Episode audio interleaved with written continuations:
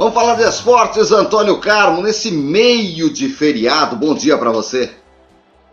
É, já terminando aí, né? Caminhando para a sua reta final. Bom dia aí para você, Cláudio Nicolini, aos amigos todos que estão conosco nesta manhã.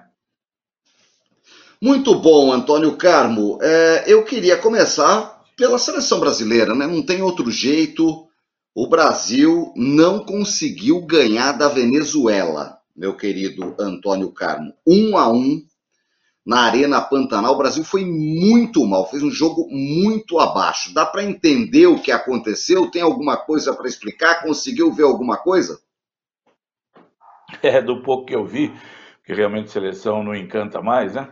É, o que deu para acompanhar. Nicolino, você pega assim alguns aspectos individuais, né? O Vini Júnior é o substituto natural do Neymar. Ele é da nova geração. O Neymar está com quanto? 32 anos, né?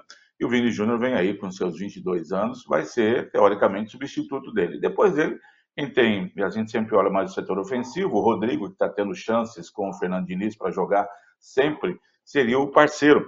Em, em escala mais baixa, acho o Rodrigo bem menos é, é qualificado do que o, o, o Vini Júnior, mas é um jogador interessante.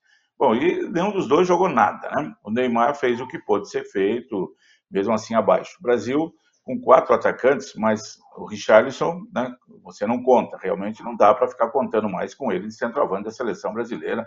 Tem que dar um, achar um outro aí, dar um tempo para ele, ver se ele vai se arrumar. Nunca foi um grande jogador, mas fazia os seus golzinhos. E aí, com o Tite, ele teve bons momentos e, e até foi aclamado por muitos aí como sendo o grande jogador, que não é, nunca foi. Bom, então o Brasil teve essas dificuldades individuais e coletivas também, né? Porque não conseguiu fazer aquilo que o Fernando Diniz gosta de fazer, saída de bola, aquilo tudo. E aí é, é, foi perdendo, perdendo chances de gol, principalmente depois fez 1 a 0 no segundo tempo, poderia ter definido o jogo, faz um 2 a 0 ele liquida, não fez.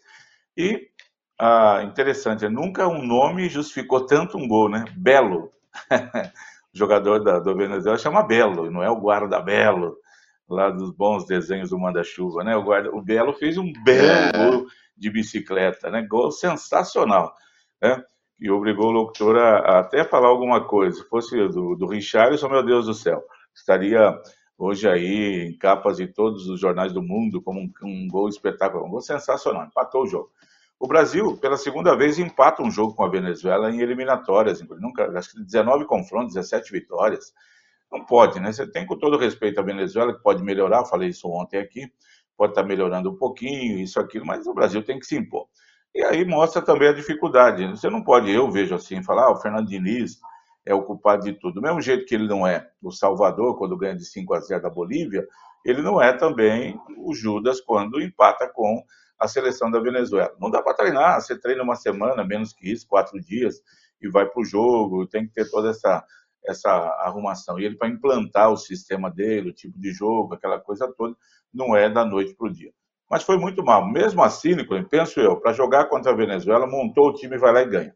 É mais ou menos assim que eu penso da seleção brasileira. Ah, não jogou Neymar, não jogou Vini Júnior, não jogou Marquinhos, não jogou Casemiro, não importa. Quem entrou vai lá e ganha o jogo. Tá? Ah, foi 1 a 0 só, mas ganhou. Como o Brasil ganhou da Venezuela já de 1 a 0 nos bons tempos da seleção, mas ia ganhar. Agora ah, o resultado foi muito ruim e, e deixa uma, uma preocupação. Contra o Uruguai, terça-feira, lá em Montevideo. Se jogar desse jeito, vai perder para o Uruguai, o que é absolutamente normal também. Mas ah, não agradou, né? Jogou mal. E quando joga mal, tem que ser criticado e acabou. Não tem, não tem desculpa, não. O Uruguai empatou com a Colômbia, 2 a 2 e, e tem quatro pontos até aqui na eliminatória e quer uma vitória contra o Brasil para ficar bonito aí na parte de cima da tabela. A Bolívia perdeu de novo, dessa vez do Equador, 2 a 1 A Argentina fez para conta do chá, é isso. Pegou o Paraguai, foi lá. O Paraguai trocou de técnico, né? É, é. Estreou técnico novo contra a Argentina, porque aquele que começou a eliminatória tomou bordoada de todo mundo, mandaram embora. A Argentina venceu por 1 a 0. O Chile também fez a parte dele, jogando em casa 2 a 0 com o Peru, Brasil 1, Venezuela também 1. E esse Uruguai, o que, que esperar desse Uruguai de El Loco Bielsa, o argentino que comanda a Celeste, hein, Antônio Carmo? Esse falou do Paraguai, né? O técnico que foi mandado embora era o Esqueloto, Barrios, Guillermo Barrios Esqueloto, argentino. Quando perdeu deu da trabalho, Venezuela, é, deu trabalho. Esse aí pelo Boca Juniors, pro Palmeiras e pro Santos, lá no começo dos anos 2000. Aí ele, Inesquecível o Esqueloto, um baita centroavante chato, Antônio Carlos. Dava trabalho. E aí, depois que perdeu da Venezuela de 1 a 0 valeu, amigo, obrigado, foi embora. E trouxeram um argentino lá, Garneiro, Daniel Garneiro, né, que foi jogador também, para ser o técnico da seleção do, do, do, do Paraguai.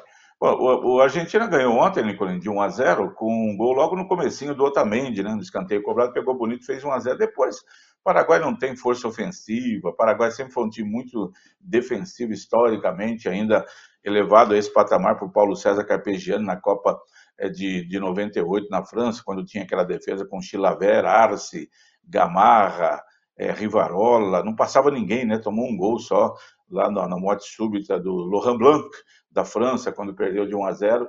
E, e sempre foi assim. O Paraguai sempre foi um time de defesa, de marcação. De vez quando aparecia o Rock Santa Cruz para fazer alguns gols lá, mas só e mais nada, né? Então tomou um gol com três minutos e ficou. O Messi entrou no segundo tempo, ele ficou na reserva, é, e meteu duas bolas na trave, uma de falta e outra em cobrança de escanteio. Mas a Argentina vai na batidinha lá, três jogos e três vitórias, né? Ganhou de 1 a 0 em casa do Equador, ganhou de 3 a 0 fora da Bolívia ganhou em casa é, agora do Paraguai por 1 a 0. O Uruguai, é, que estreou ganhando em casa bem do Chile por 3 a 1 num, num jogo em que aquele meia do, do, River Plate joga muita bola. Esse gostaria de ter no meu time, é De La Cruz. Esse joga demais acabou com o jogo lá, né? Mas depois o Uruguai perdeu para o Equador e ontem empatou com a Colômbia no finalzinho. Estava perdendo 2 a 1 teve um pênalti no finalzinho. O goleiro da Colômbia foi expulso, trocou de goleiro e tal, foi lá e empatou o jogo. Depois o De La Cruz quase fez o gol da virada. É, vai dar trabalho com o Marcelo Bielsa, é louco, que você citou aí, sendo o técnico do time, conhece bem o futebol sul-americano, não sei, já está um pouco, esteve trabalhando lá pelos lados da, da Inglaterra, mas sempre fez bons trabalhos, o pessoal gosta dele. O Brasil não vai ter facilidade, não, porque o Uruguai, até se ganhar, ele alcança o Brasil, vai para sete pontos, junto com o Brasil, é, na, na, classificação das eliminatórias. Eu acho que a, a, surpresa mesmo de tudo isso até agora é a Venezuela, né, Nicolino? Acabasse hoje, estava classificado para a Copa do Mundo a Venezuela com, com, com, quatro pontos. Ela ganhou em casa do tá Paraguai. Tá bom para o seu ou não? Brasil. E o Soteldo ah, não foi titular, hein? É. Ó, se fossem. Tá vendo? Mas o Tomás Rincon fez uma boa partida é. também pela Venezuela de volante ali segurando o Brasil no meio-campo. Então, e a Colômbia, ela perdeu da Venezuela por 1 a 0. A Colômbia, a Venezuela perdeu da Colômbia fora de casa por 1 a 0, ganhou do Paraguai em casa por 1 a 0 e empatou com o Brasil fora 1 a 1. Tá ótimo, maravilhoso, espetacular por aquilo que é a Venezuela no cenário futebolístico é, da, da, da América do Sul, né? com todo respeito, da prateleira bem de baixo lá. E aí vai, né? ver agora o que, que vai acontecer. E com relação a, ao Brasil, repetindo, aí vai ter que melhorar para ganhar do Uruguai. Bom, perdeu a liderança, a Argentina é a única com três jogos e três vitórias. Lembrando que o Equador perdeu três pontos, Antônio Carlos. Não podemos esquecer disso. É, antes de começar. Foi punido. O Equador tem duas vitórias, mas tem apenas três pontos, por isso está atrás da Venezuela, hoje em sétimo na tabela. Rodada de terça-feira, a Venezuela recebe o Chile, o Paraguai recebe a Bolívia, o Equador enfrenta a Colômbia equipes que têm as camisas da mesma cor. O Uruguai pega o Brasil no Centenário, Peru e Argentina no Nacional de Lima. Vamos acompanhar, vamos ver se esse Brasil melhora. O Brasil perdeu Danilo, saiu machucado, já anunciado, cortado da seleção, vai embora. É, entra outro no lugar aí, Antônio Carlos. Saiu seis, entra o meia dúzia. Na verdade, saiu dois e entra o dois, tá bom?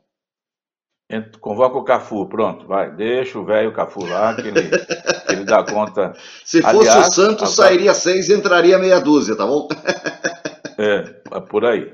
É, é, o, o, Brasil, falei com você essa semana, né? Maldição das laterais. Na Copa do Mundo foi assim, todo lateral machuca, né?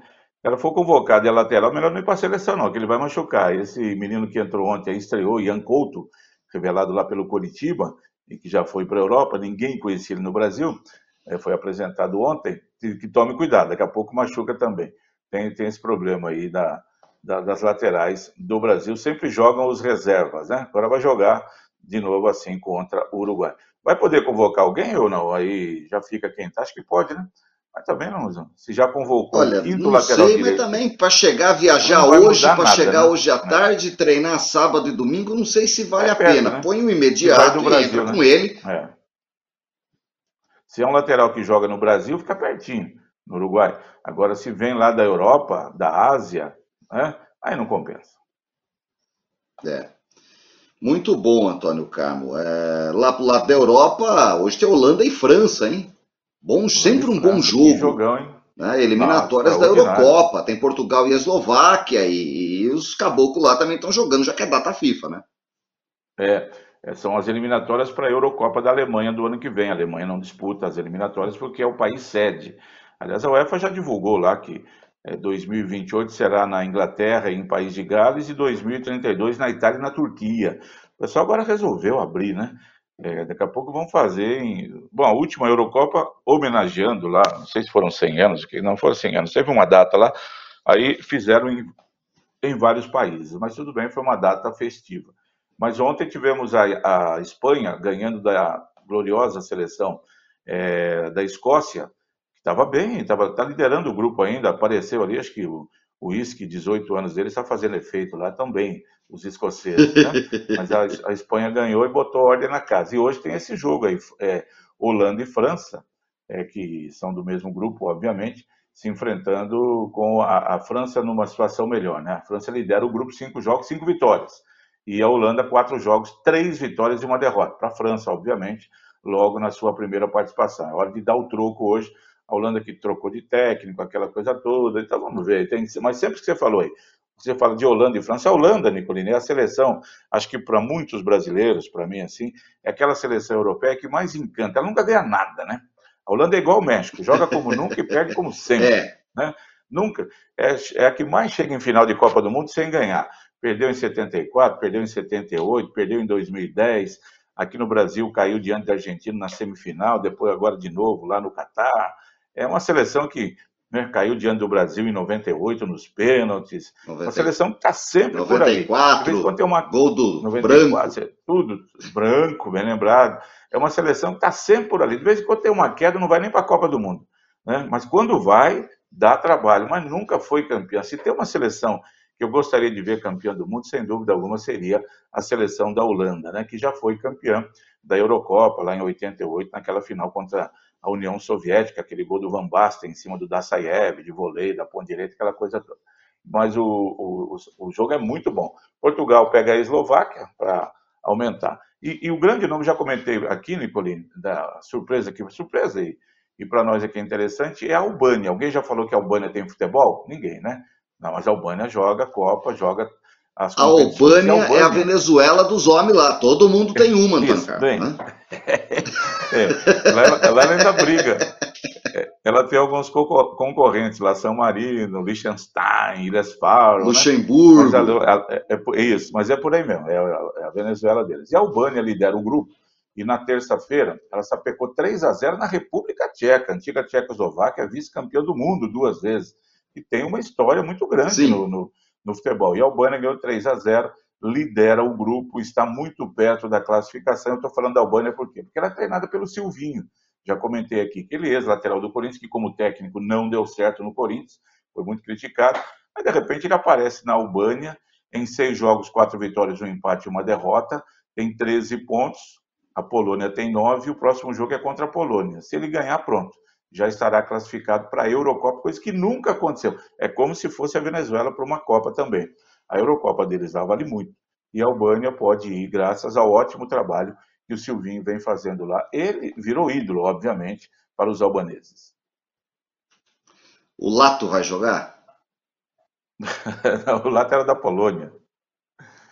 Então, então é. vai Albânia! Ah, não, Polônia, é, o, o adversário, é verdade nem Lato, nem Gadocha, nem Zarbache e nem Boniek, e nem Tomaszewski no gol. Tá então vai Albânia. Coluna 1, seco, Albânia. Ô Antônio Camo, chegou a hora da onça beber água, como diria o grande Dalvi Rosa Moreira, grande comentarista de basquete, grande homem do esporte joseense, tanto falou assim no microfone da Rádio Bandeirantes. São José, decisão em casa, contra a Briosa, a portuguesa Santista, ingressos esgotados. Martins Pereira, três da tarde. Agora é hora daquela sua célebre frase, né? Pouca água. Vamos pro jogo, rapaziada. Pouca água e vamos pro jogo. Decisão não se joga, se ganha, né? Acabou. Então não tem que inventar nada, e o Ricardo Costa, apesar de jovem, sabe disso. O São José é muito forte atuando em casa. Nessa Copa Paulista, em sete jogos foram seis vitórias e um empate. O empate anda português de Desportes com a luz empatando aos 53 do segundo tempo de pênalti. Quase que são sete jogos e sete vitórias. É, vitórias muito boas sobre a própria Portuguesa Santista por 3 a 2 4 a 0 no Marília, 2 a 0 no Prudente, 2 a 0 no Santo André, 2 a 0 no São Caetano, vitórias boas. O time em casa é, mostra que é um time dificílimo de ser batido. E amanhã tem que ser assim. Não tem que inventar, e não há porquê. O time que está jogando é esse, vamos jogar do mesmo jeito, talvez uma pressão inicial, vamos tentar fazer um gol com 15 minutos, se não der, volta e tal. E não pode tomar um gol. Isso aí todo mundo sabe, é, é, é a lei, né? Está na cartilha. Você tem que ganhar por dois gols diferentes. Você toma um gol, uma bagunça muito mais. Então, tomar cuidado, marcação efetiva, forte, e apoiar, apoiar ir para cima, fazer pressão, porque a Portuguesa Santista é um time igual, o São José não tem, não vai jogar contra o Flamengo, joga contra um time igual, de igual para igual. Do mesmo jeito que a Portuguesa Santista fala, vamos segurar, o São José vem com tudo, a gente é igual, a gente garante lá e depois a gente sai, dá uma espetada, como você disse, faz um gol e pronto. Cada um com, com o seu jeito de jogar, mas eu acho que nada de mudar tática, né? Você não vai agora, o São José entrar com cinco atacantes, a Portuguesa Santista com seis volantes, não vai. O pessoal vai manter o que já está dando certo. São José tem tudo para ganhar esse título amanhã, Nicolina. Se não der no tempo normal, pode ser nos pênaltis. Uma vitória por 1 a 0 pode acontecer, por 2 a 1 claro. E aí vai para os pênaltis e aí seja o que Deus quiser. Mas o pessoal está confiante. Agora, não será fácil. O português Santista chega forte na decisão. A vantagem que eu vejo do São José é de jogar em casa e da Santista como visitante não ter tido bons resultados. Ela, como visitante, não vai bem. Boa sorte para a Águia, vamos torcer que segunda-feira a gente vem aqui para Tocaíno fazer festa de título. O São José merece boa sorte para os garotos da Águia. Olha, Antônio Carmo, uh, ah, 13 de outubro, o que, que você estava fazendo há 46 anos atrás? Tenho certeza que você lembra. 13 de outubro é uma 13, para começar, é uma data muito bacana por causa do Zagalo, né? Sexta-feira 13 é o Zagalo, a gente lembra do Zagalo, né? Hoje. É, é o Zagalo, velho lobo, tá. Agora, dia 13 de outubro de 1977, o Corinthians conquistava o seu maior título da história, na minha opinião. Tem corintiano que acha que foi o Mundial, não foi para mim. É aquele título que tirou o Corinthians de 22 anos da fila das gozações, das brincadeiras, e dali o Corinthians passou a ganhar tudo, e o Mundial depois foi mera é, participação com, esse, com continuidade desse título de 77, 1 a 0 gol do Basílio contra a Ponte Preta depois de 1 a 0 no primeiro tempo, 1 a 1 no primeiro jogo, 1 a 2 no segundo, com o maior público da história do Morumbi, 150 mil pessoas, e aí essa vitória do dia 13 de outubro, naquela bola que bate no travessão, Carlos defende, Oscar salva em cima da risca, vem o Basílio e faz o gol, não, por acaso tornou-se o pé de anjo, o homem que tirou o Corinthians da fila, foi extraordinário. Foi isso mesmo. Conta aí, Fiore Giliotti, pra gente como é que foi. Tormento para a Ponte Preta. Prepara-se Zé Maria para levantar. Balão subindo, descendo. Cobrou, movimentada a bola. Acabou ficando na ponta do gol. Confusão, entrou. Alguém resolve, ficou,